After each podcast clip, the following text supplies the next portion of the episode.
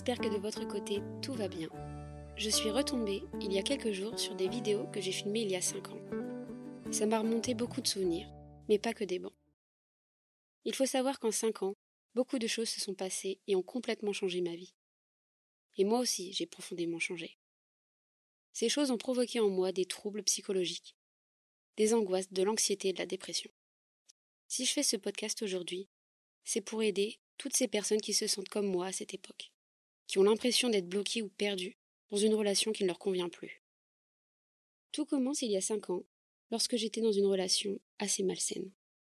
Alors oui, de nos jours, on emploie très facilement les mots relation toxique et pervers narcissique. J'ai l'impression que c'est devenu à la mode d'être dans une relation toxique. En tout cas, ça fait beaucoup parler. Et donc, quand on veut en parler, on ne se sent pas crédible ou légitime de le faire. Parce que certains vont penser qu'on exagère. Les personnes qui ont déjà vécu une relation toxique savent vraiment l'impact que ça peut avoir. Je le sais, car j'ai été totalement transformée, à tel point qu'on ne me reconnaissait plus. Moi-même, je ne me reconnaissais plus. C'était ma première vraie relation. J'avais 22 ans. Au début, tout était parfait. Les mois passant, une routine s'installa. Et puis, passé un an, la relation s'est dégradée. On était parti en vacances à l'étranger cet été-là, et pendant ce voyage, je suis tombée fort malade. Pour ceux qui ne le savent pas, et désolé pour les autres, mais je vais devoir me répéter. J'ai la mucoviscidose.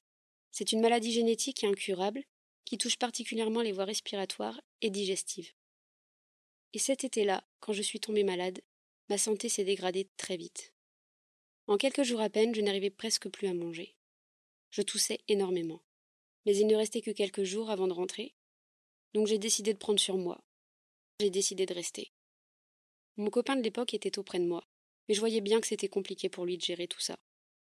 Au moment du retour, donc quelques jours plus tard, j'étais toujours mal en point.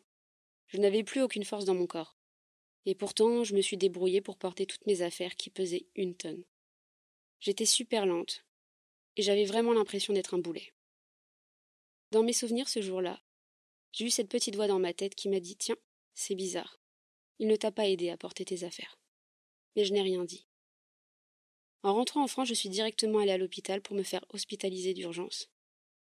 C'était la première fois de toute ma vie où je n'arrivais plus à faire un pas devant l'autre, tellement je n'arrivais plus à respirer. En plus de ça, on était en pleine canicule. Mon corps tout entier était en train de me lâcher. Mes analyses étaient vraiment mauvaises. J'avais 28% de capacité respiratoire. Pour vous dire à quel point j'étais mal, on a même commencé à me parler de la greffe. Au final, j'y ai passé une quinzaine de jours à l'hôpital, à mourir de chaud car il n'y avait pas de clim.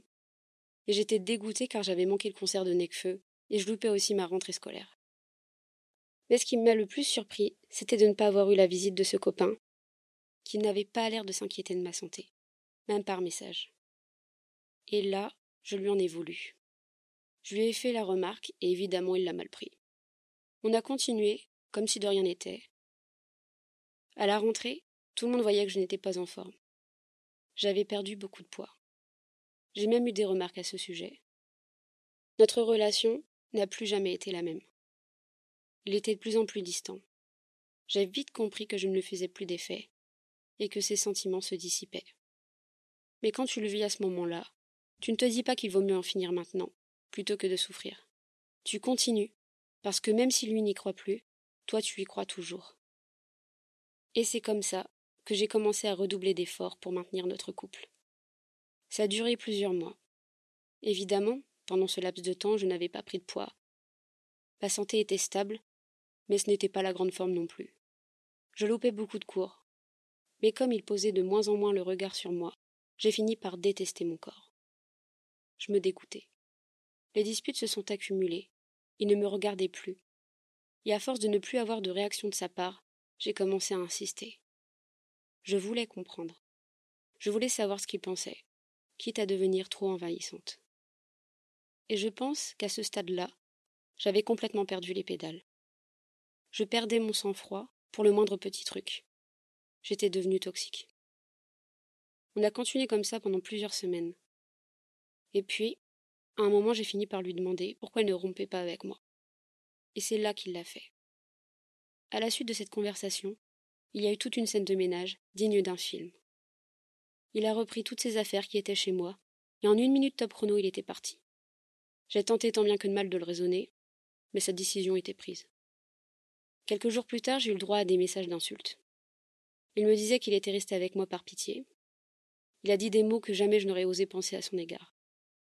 Je pensais que même s'il ne m'aimait plus, au moins il me respectait, mais non. J'ai découvert son vrai visage, et ça m'a dégoûté des hommes. À la suite de cette relation, je suis resté un an sans fréquenter qui que ce soit. Je n'en avais plus envie. Je voulais me concentrer sur moi-même. Mais pour être honnête avec vous, j'étais terrifiée à l'idée de donner de ma personne à un homme qui pouvait me refaire souffrir. Alors je me suis remise au sport. J'en faisais quotidiennement. C'est ce qui m'a aidé à aller de l'avant. J'étais déterminée à retrouver une belle apparence physique. Et puis avec le temps, je me suis sentie de mieux en mieux dans mon corps. J'ai réussi à m'accepter comme j'étais. Une fois que j'étais mieux dans mon corps, j'ai ressenti le besoin de partir. Il fallait que je bouge, que je voie d'autres choses. Et c'est là que j'ai commencé à voyager seule, un peu partout. J'avais besoin de me reconnecter avec le reste du monde, de faire de nouvelles rencontres. Je sais que ça peut faire peur, surtout quand on est une femme seule. Mais quand tu t'es bien préparée et que tu fais attention aux endroits où tu vas, c'est faisable. Je vous le souhaite si vous êtes dans une période de doute, une période où vous sentez que ça ne va pas et que vous ne savez pas quoi faire. Si vous avez la possibilité rien que de partir une semaine, loin de chez vous, peu importe l'endroit, allez-y. C'est tellement ressourçant, on en revient grandi. Ça m'a beaucoup aidé de voyager. Je me suis reconnectée avec moi-même. Et puis, petit à petit, j'ai réussi à reprendre confiance en moi. Et la vie a suivi son cours j'ai fini par faire de nouvelles rencontres. Et pourtant, j'étais loin de me douter que trois ans plus tard, j'allais devoir faire face à un pervers narcissique.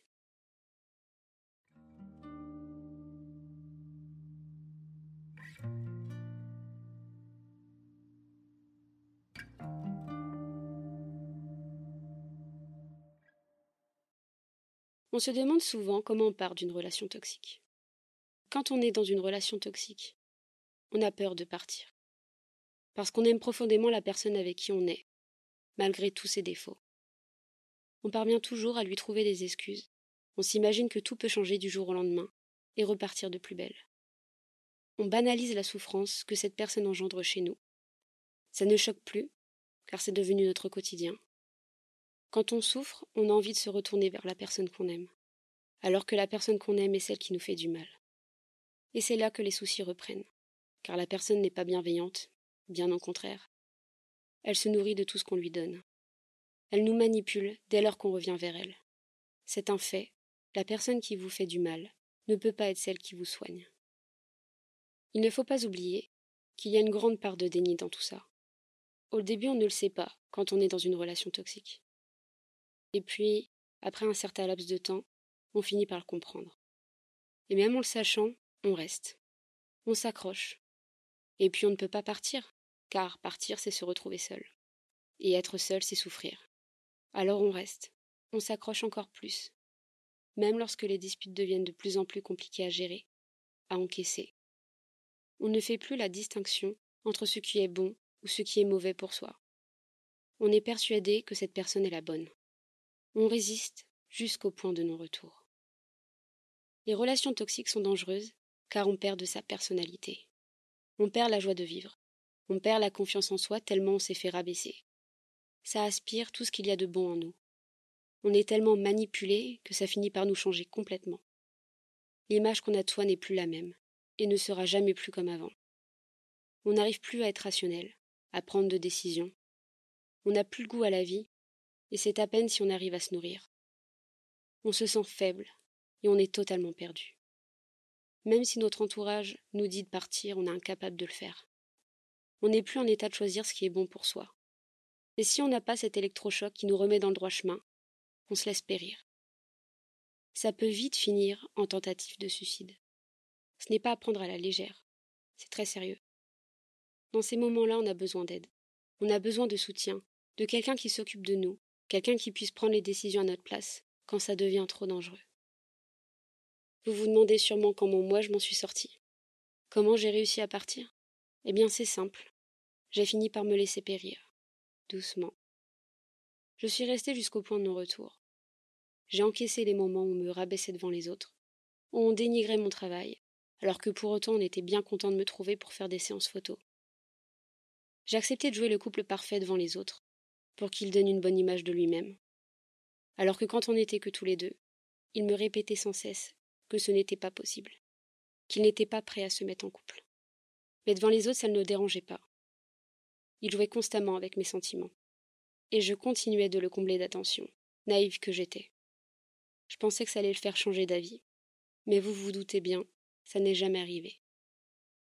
Je me suis petit à petit éloignée des gens que j'aimais. J'ai dû leur mentir et leur cacher que je n'étais pas bien à cause de cette relation, pour ne pas gâcher son image. Je voulais sincèrement que mes amis l'apprécient, mais ce n'était pas le cas. C'est une période où on faisait beaucoup de soirées en appartement, on sortait beaucoup, donc je buvais aussi beaucoup d'alcool. On ne va pas se mentir, je pense qu'en buvant ça m'aidait à m'éloigner des tensions et toute la perversité de cette relation.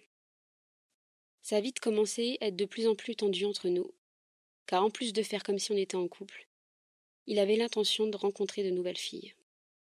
Il ressentait le besoin d'aller voir ailleurs. Évidemment, j'étais contre, mais elle s'y est pris par étapes, et je ne sais comment, j'ai fini par accepter. Enfin, que quelques jours seulement. C'est vous dire à quel point j'étais mal. Et c'est là que j'ai complètement vrillé. Je ne lui faisais plus confiance. Je voulais avoir le contrôle sur tout. On se disputait tout le temps.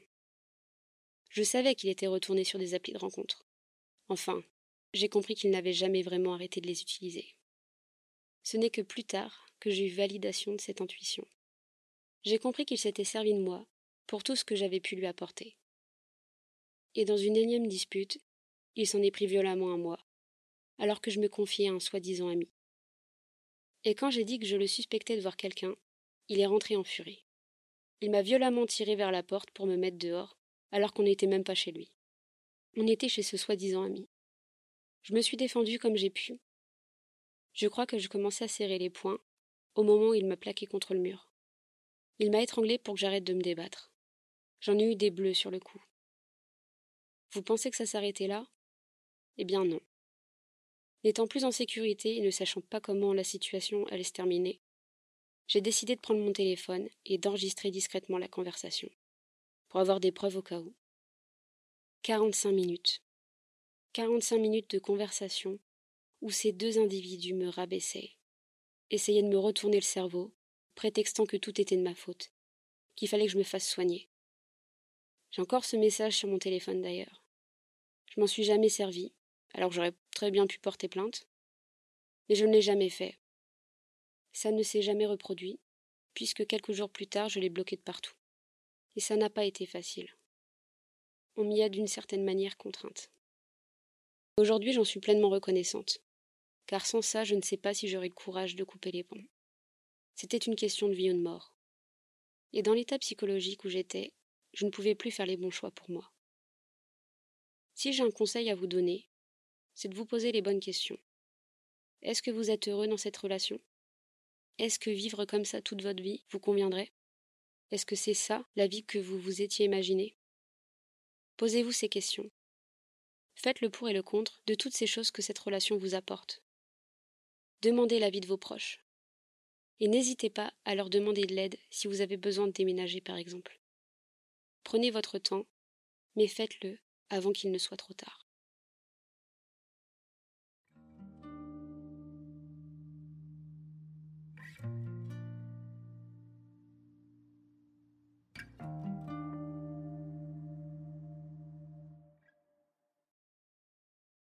Évidemment, j'en suis ressortie complètement détruite. J'étais totalement épuisée, physiquement et émotionnellement.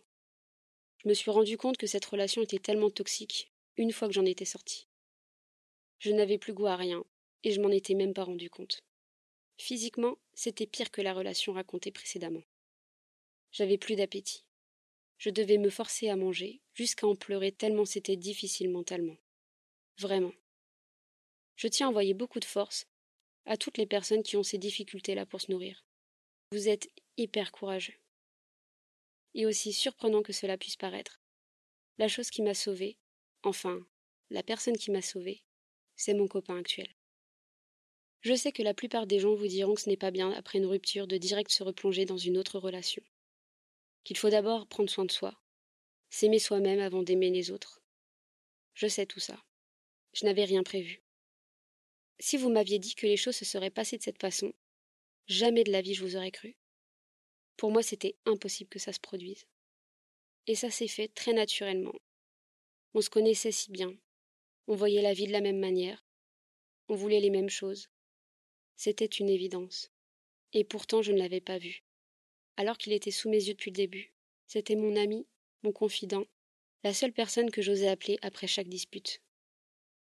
Je pense que mon cerveau a complètement rejeté l'idée que cet homme pouvait me plaire, tellement j'étais à fond dans cette relation qui me mangeait de l'intérieur. Et ça n'a étonné personne quand j'ai commencé à en parler.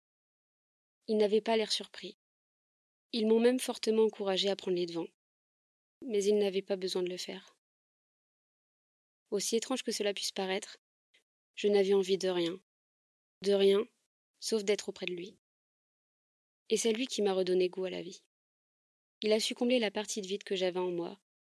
Il m'a donné l'envie, la force et le courage de me battre. C'est grâce à lui si je suis ici aujourd'hui. Je suis désolée, j'ai les larmes qui commencent à monter.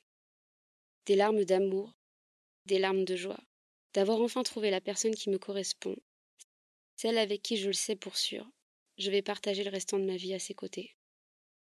La personne qui a bien voulu m'aimer pour ce que j'étais, sans demander quoi que ce soit en retour.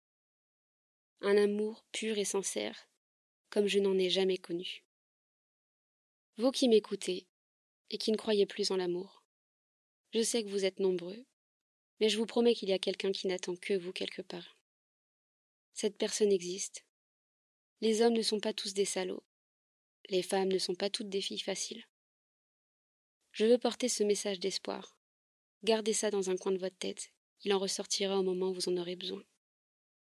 Et si la personne avec qui vous êtes vous blesse sans cesse, que ce soit moralement, mentalement ou physiquement, n'attendez plus et partez.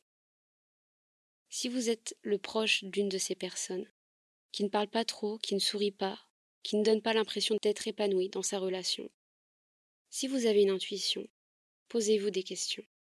Essayez d'en savoir plus, parce que ça peut vraiment sauver des vies. En 2021, il y a eu 113 femmes tuées par leurs conjoints en France, et 21 pour les hommes. On peut empêcher ça. On doit parler de ce qui arrive à ces femmes et à ces hommes on ne doit pas en faire quelque chose de tabou. Cet épisode existe car il est temps de libérer la parole. Osons parler de ces sujets qui nous blessent et qui nous concernent tous.